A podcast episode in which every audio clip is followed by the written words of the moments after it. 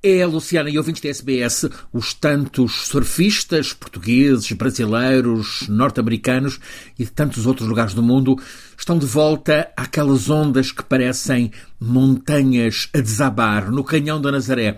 Mas todos, tal como de resto a maior parte da vila da Nazaré, a vila que é de sempre pescatória e que se tornou surfista e turística, todos continuam abalados muito pela morte de Marcinho, o modo carinhoso como todos tratavam Márcio Freire, o Mad Dog. Marcinho foi o primeiro surfista a perder a vida no Canhão da Nazaré.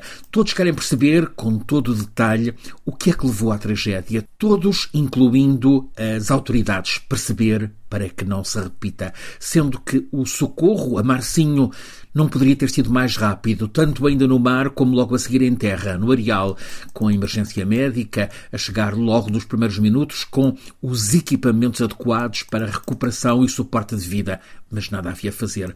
A investigação oficial está focada na falta de uso do colete insuflável que apressasse o regresso de Marcinho à superfície do mar. Sabe-se que ele levou com uma pancada violentíssima da onda e foi imediatamente engolido pelo mar. Ficou lá dentro demasiado tempo, certamente sem respirar, dentro daquela onda, não só daquela onda, também das outras que se acumularam logo a seguir. Aquelas ondas, mesmo vistas cá de cima do farol, no topo da falésia, sobressaltam, assustam.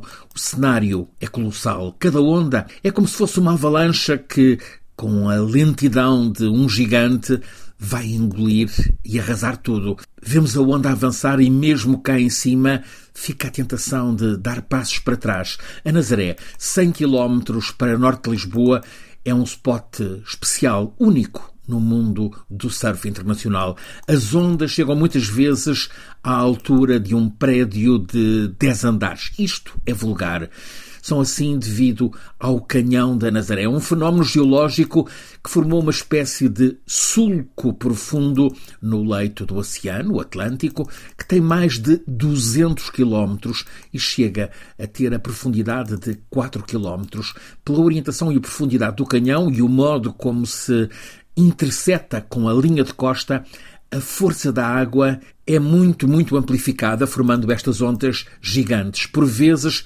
ainda mais quando se desenvolve uma corrente, muitas vezes muito forte, que se opõe às ondas, fazendo com que estas atinjam alturas extremas. Há quem fale na altura de arranha-céus com mais de 20 pisos. Estas são ondas mais raras, mas ocorrem várias vezes neste tempo de inverno. São o deslumbramento para quem vive a escalar essas montanhas de água. O perigo transforma-se em adrenalina, em desafio, em superação. Várias vezes tem havido sustos grandes, várias vezes a emergência médica, que está sempre por ali em alerta, teve de intervir no areal da Praia do Norte, logo na beira do Canhão da Nazaré.